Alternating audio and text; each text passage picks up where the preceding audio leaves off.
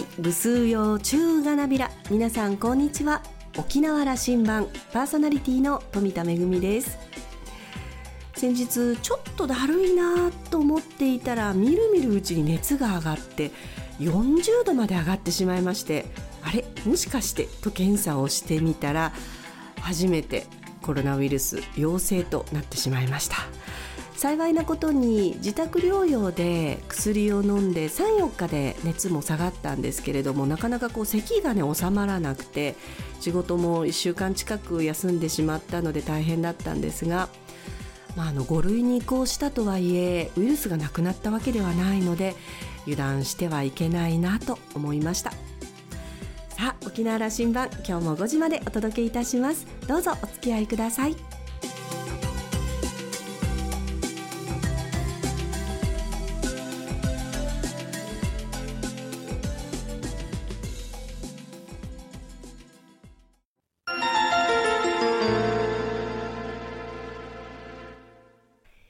那覇空港の2本の滑走路が一望できるレキオスラウンジ。今週は、豊見城市長の徳本嗣人さんをお迎えしました。おしゃべりの相手は、ラウンジ常連客で沖縄大学地域研究所特別研究員の島田克也さんです。徳本嗣人さんは1981年生まれ、豊見城市のご出身です。高校卒業後、那覇バスのサラリーマン時代を経て、29歳で豊見城市議に当選し、3期12年務めました。そして2022年11月の豊見城市長選では、現職を破って初当選を果たしました。モットーは、誠心誠意全力。豊見城市のリーダーとして一歩を踏み出しています。また、家庭では4人の子育てパパです。今日は徳本さんの富城市議になった経緯や市議時代のエピソード、そして市長として掲げる政策について伺いました。それではどうぞ。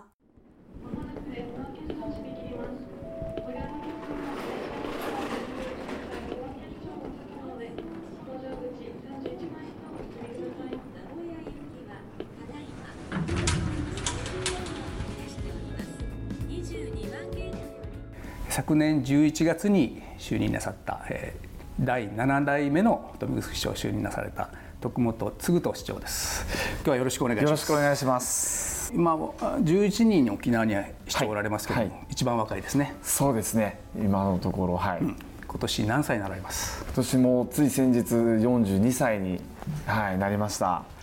沖縄羅針盤はですね、はい、11人の市長必ず就任すると半年以内に出演いただくという、いうことになってましてこれは今日はいい時間だと思っていただけますか、はい、はい、もちろんでございます。もう以前お話伺ってからもだいぶ楽しみにしてましたので、はい、市長は市議を3期務めななられてる、はい、はい、ということは20代の時からもう政治の道に入られたんですね。そうですね。スタート29でしたね、うん、はい、市議へのスタートのきっかけみたいなお話、はい、私は自ら出たいっていう方ではなかったんです、うん、家系もその政治家系ではなかったですし前職もバスの運転手だったりとかその前は二十歳から28まではスイミングスクールのインストラクターをやっていましたので、うん、全くその政治とは違う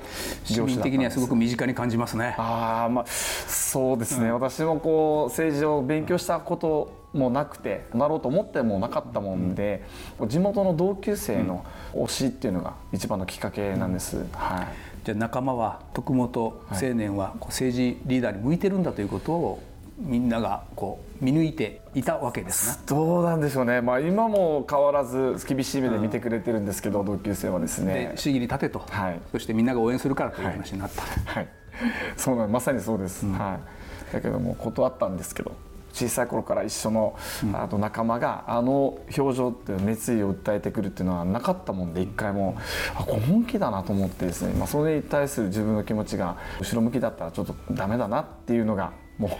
最大の地域への思いが強かったということでしょう、なれば。あの市議時代に思い出を一ついろいろこう活動する中にあるんですけど、うん、やっぱり、まあ、仲間がイコール講演会ということで今もずっと支えていただいてますけども29でなって政治とは何かも分からずスタートした正直言いますとそういう形でスタートしました。なのでイベントごとだとか、うん、そのなんとかフェスを持ってくることが、うん、僕のこう議員としての役割だと勝手に勘違いした時があって、でも選挙は各分野においてこういうことしますって言って4年間を通してやりますって言っていたのにお前は偏ってばっかりだということで、うん、楽しいことやればナイトシーンが充実すればお前いいと思ってるのかというようなことがもうずっとこう同級生からの厳しい目があってですね毎月第4火曜日の夜は講演会の定例会ということになってますけど、そこでもうケチョンケチョンにされたのが結構な思い出ですね。つまりあのきつい仕事にまだ手をつけてないじゃないかということだったんですね。それは福祉であるとか、市の財政であるとか、はい。すごい長期的な仕事みたいなことなんでしょうね、はい、もうまさに本当にそこです。それ答えてみろよって言われた時にやってないから当然答えられる材料もないのでいやもう正直にごめんなさい活動してませんと、そこの分野については。プラスの思い出で言えばこれは私が手がけて成功させたなということで言えば。そうですね。あのやっぱり、まあ、僕も子育てしてましたし、うん、まあ、彼らは、まあ、バスケットというスポーツを通して育ててきたのもあったのでこの派遣に行く時だとか、うん、特に沖縄離島県だから必ず県大会を超えたら、まあ、九州だとか全国とか出るタイミング小学生もいっぱいあるんですけど豊見城はですね補助率は今も変わりはしませんけど大会の2泊3日とかもう制限があったんですよ。こういうものをやっぱ撤廃しないといけないしで当時はクラブチームには出さないとか個人の種目だったら出さないとかっていうのあったんですけど枠を広げるっていうこととあとは体育館の建設に関わったことですね。まあ、最初はこう小さい体育館、まあ、予算ありきでやろうとしてたもんでまあ、学校の体育館より少し充実したぐらいの体育館の規模だったけどいやそれだったらっぱり利活用難しいんじゃないかってことでいろいろ提案させてもらったら予算も3倍ぐらいに膨れ上がって今の市民体育館が出来上がるっていうことだったんですけど、そういったこうスポーツに特化したものを陸上競技場のあの全天候型もそうですけど、こういうものをもうだいぶこういうことにした方が絶対いいですよっていう後に使えますってことをいろいろやったことが結構スポーツにつながってきているというふうに見えるんですね。はい、そういう意味では徳本少年はスポーツ少年だったんですか、はい、そうです。もうずっと。バスケットボールをずっとやってましたんで、はい。えー、中学が長峰中学はい、そして高校が小六高校ですね、はい、バスケを6年やっておられた、はい、あ小学校からなので、まあ、学生時代通算するともう5年生6年生だからまあ7年ぐらいですね、うん、ワールドカップも来るんですけどね、はい、はい、そうですね。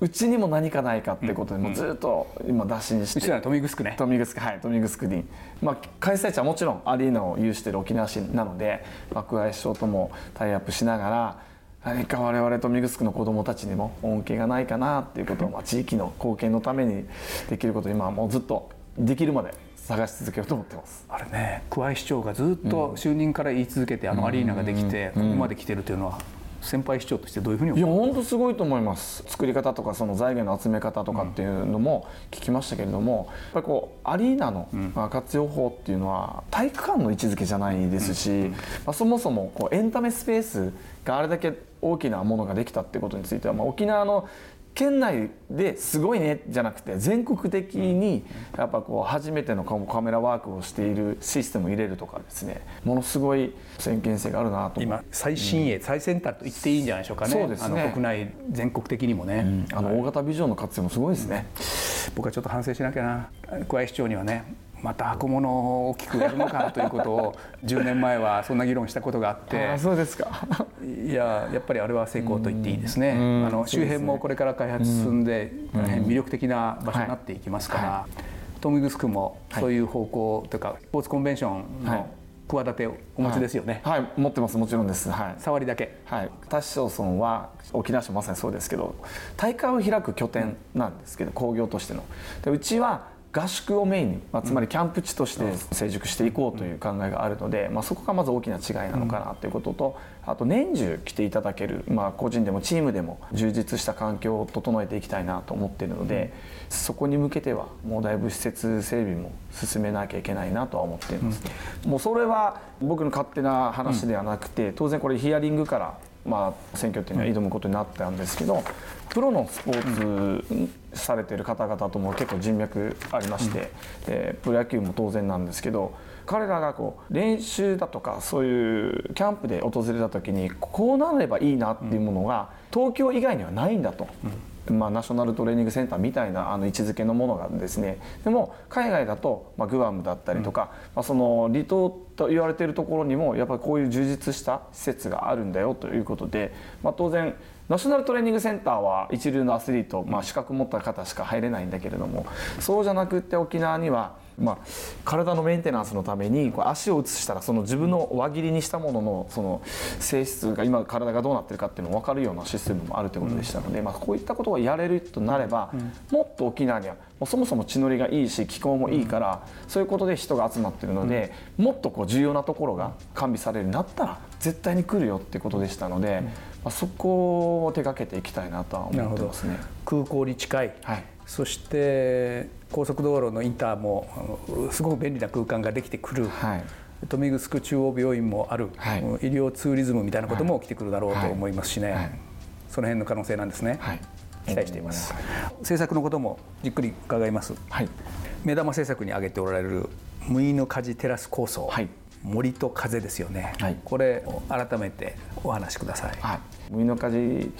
テラス構想は内陸にある、うん、まあ言うなればその経済拠点にしたいなっていう思いがあります、まあ、西海岸を私たちは面しているところの観光の可能性っていうのはそこで大きく稼ぎ出せるなっていう非常に期待感もあるんですけど一方こう内陸をないがしろにするのはもちろん違うと思っていますんで、まあ、タイミング的には陸上競技場とその横に立地している中央公民館社会福祉センターに関してはもう40年を超えてきている、まあ、老朽化している公共施設になりますんでその部分を大きく大改造大改革をしてもう日頃から人が集うような場所にしていきたいっていう位置づけででそれとさっき言ったアスリートの方々の活用っていう意味ではそれをセットしながら毎日人が訪れるような経済拠点を作っていきたいなとは思っています。うん、はい、富城を考えるときに豊崎という、はい、まあ、そこがこう脚光を浴びてもともとの市街地ですね、うん、その辺をどうしていくかというそういうふうに私今聞こえますけどもね、はい、もう内陸部という内陸そういう意味ですよね、ね、はい、もう連結、うん、パテント店をまあ大きく見たら面でつながってるね、エリア的にいい流れだねっていうのはやっぱり作んなきゃいけないなと思ってますね。ICT リテラシー、それからマネーリテラシー、はい、マネーリテラシーというのがまだ聞こえ慣れない市民の方も多いと思います、はい、この辺も力入れるんだという話、はい、それはお話しいただけていいですか？そうですね。今まで話してきたことは結構ハードな面とか、その箱物だとかっていうことを言ってたんですけど、まあ、それは全て人材育成につなげたいっていう意向もあります。私にとってはですね。やっぱり教育っていうのは自立自走だと思ってますから、まあ、そこまでこう社会でしっかりこう自分で生きていけるっていうことをするまでに公教育で、まあ、つまり富城がコントロールできる教育の中に何があるんだろうなっていろいろ考えた中に僕はこの今言う3つ英語力の特化とマネーリテラシーと ICT リテラシーというのはこの3つを出させてもらったんですけど今マネーリテラシーの部分は絶対必要だと思ってます。特に沖縄英語と IT とマネー、はい、お金に関する知識、はい、なるほど、はい、具体的にはこれどういうことなさっていくんですか、はい。ちょうど先日、はい、意外と言いますか、ね、早く手掛けられることができて、まあ、校長先生と、まあ、担任の先生方の理解があったんで、まあ、金融庁も推してる通りファイナンシャルプランナーの方の FP さんと言われてる方々を活用して無償で教育現場で教えていくっていうことの方針も出てますんでそれを活用させていただいて先日ちょうど長め小学校の6年生を対象にやってもらったんですけど現場も見に行きましたがまずはどういうふうな収支で皆さんこれから生きていかなきゃいけないと思いますかっていうことを人生をベースに皆さんはこう大体平均年齢が81女性で87とかっていう今のところ。これがまあ今後医療発達性が伸びるだろうということの中に今は生まれてこういう人生の中に今皆さん12歳ですねというところから今後何があると思います？公立の大学まで行くとしたら、まあ、1000万。教育でかかりますよとか全部それが私立だったら2500万かかりますよとかいうことを提示しながら子どもたちに言ってたのでもうすごくリアリティでしたね。何歳で結婚するの、でお家作るとなったら大体またここでローン組まなきゃいけないよとかっていうことを子どもたちはもなるほどみたいな感じで受けていましたので、ちゃんとポジティブに受けてくれましたかね、子どもたちは？いやだいぶそうだと思います。大丈夫ですか？はい、発表を見ててもですね、もう目がキラキラしてましたんで。知ることは大事ですよね、はい。あのなかなかお金をベースにして自分の人生を想像してみるという機会は、なかなか日本教育の中ではなかったことなので、はい、そうですね。結構僕ら時代も大人の皆さんには夢を持てよとかって言われていましたが分かんないんですよ、まあ、もちろん持った方がいいに決まってるんですけど何が好きでこれがどういう仕事になっていくかっていうのももう全然分かんなかったので、まあ、もちろん夢持ってとは言われてるけど今このマネーリテラシーのところで逆説的に皆さんはどういう生活したいですかとかもう何を不自由もなくお金だけもたくさんあった方がいいって子ももちろんいるでしょうしいやでも仲間がたくさんいた方がいいんだとかいう子もいるでしょうしだそういうところでだったらお金を例えば1000万プレイヤーになりたいんだったらこういう職業になんなきゃいけないよみたいなものを逆説的に知れるっていうのも一つかなとそう思いうプログラムになってるわけですか、はい。はいそれが小学校のクラスの中であそうです。授業の中である。授業にはい。豊見城市立のあの小学校ではそういう教育プログラムが入っていく。これから、はい。入っていく。はい、でその入り口としてこの間、はい。ね。まあ、実証実験的にや,、やじゃあってもらいま英語に強い IT に強い、マネーリテラシーに強いはい。ということは大事にしてというそことうですね、はい、なるほど、あの他でも教育のことで言えば言及しておきたいことありますか？そうですね、まあ、今話した通りの中にライセンス制度まで設けて、こういうのを持ちましたってことで高校に進学あるいはその先の大学ってことにやってほしいのでですね、まあ、全員とまではいかないにしても本当にあ小学校の時中学校の時やってよかったなってことを大人になって気づけるようなものを、まあ、をどんどん進めていきたいなと思います。えー教育に市役所としてお金を入れていくというような環境も準備してはい。おられますか、はい。これはリーダーの役割になってくるんで、そうですね。なので先に収入となる基盤整備をして、そこから得たものは絶対教育に回すべきだろうなとは思っていますけど、まあそうですね、まあ、時間かかる話ではあるんですがこう全体像としての理想形はそういうふうに考えています。あの最後です、はい。誠心誠意全力という言葉をよくお使いになりますね、市長は、はい。最後にこの市政の思いだとかを、あのお聞かせいただいて今日は終わりにしたいと思いますが、はい、豊見城のルーツがあってすごく愛してる住民の方もたくさんいますのでやっぱり地元愛するがゆえにこんなことした方がいいないやこれだけは守らなきゃいけないよみたいなものの結構ズレとかもあるんですけどそういったものが全て相まって今の豊見城が形成されているのでより多くの方の意見を聞きながら目指すべき方向性がこれはもう無視します。私はここですみたいなことはやらないように心がけてはいますし。そうだねってみんな腹八分でいいかなみたいなところも一部あるかもしれないですけどそういう寄り添い方で豊見城ここから先を大きくしていきたいなとは思っていますね。それを誠心誠意全力という言葉に込めておられるんですね、はい、そうです。またあのお話聞かせてください、はい。今日はありがとうございました、ありがとうございました。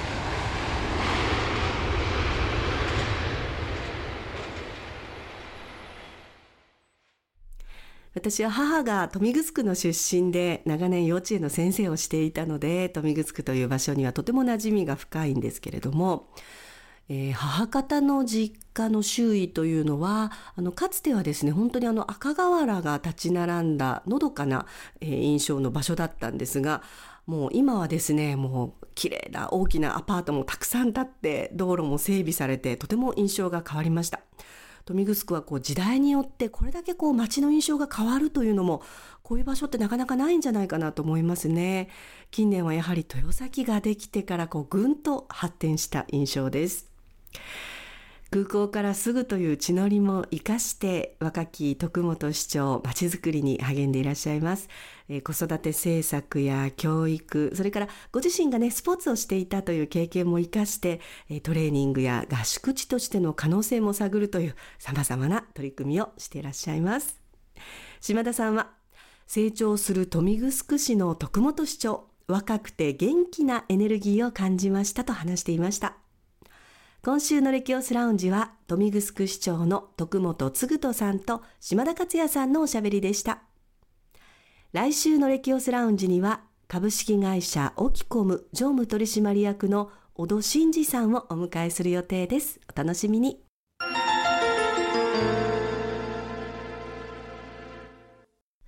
めぐみのあしゃぎだよりのコーナーです。今日は那覇文化芸術劇場那覇とサマーファミリーシアター2023のご案内です。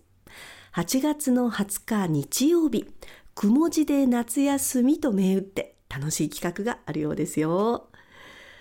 子どもたちが家族と過ごす時間が増える夏休み。夏休みの一日に舞台芸術を楽しみながら家族とくも字で過ごしてみませんか？パレットくも字ではちょっと変わった演劇体験をして那覇との大劇場では組踊りの海に飛び込んで魚たちの物語を堪能できます。えー、パレットくも字と那覇との共同プログラムスイッチ総研のパレットくも字スイッチこれはですねお客様がスイッチをポンと押すとそこで演劇が始まるというあの短いものでは3秒長くても30秒くらいのあのちょっと変わった演劇なんですけれども楽しい舞台になりそうですよ。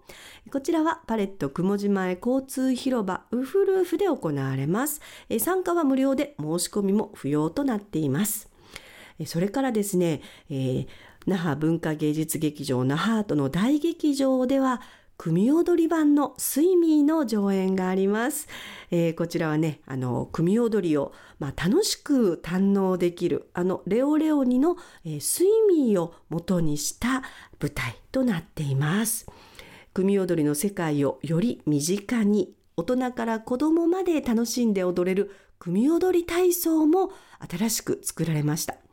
えー、ナハート大劇場でみんなで体を使って表現してこの体操をするとあなたも組踊りの登場人物になっているかもしれません組踊り版のスイミーと合わせてぜひあのこの組踊り体操もね皆さんぜひマスターしてみてください詳しくは那覇文化芸術劇場那覇アートの公式ホームページをご覧ください。めぐみのあしゃぎだよりのコーナーでした。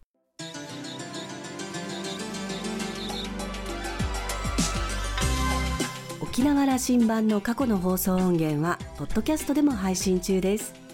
さらに Spotify、Amazon Music、Google ポッドキャストにも連動していますのでお好きなサブスクリプションサービスでお楽しみいただけます。各サイトで沖縄羅針盤と検索してください。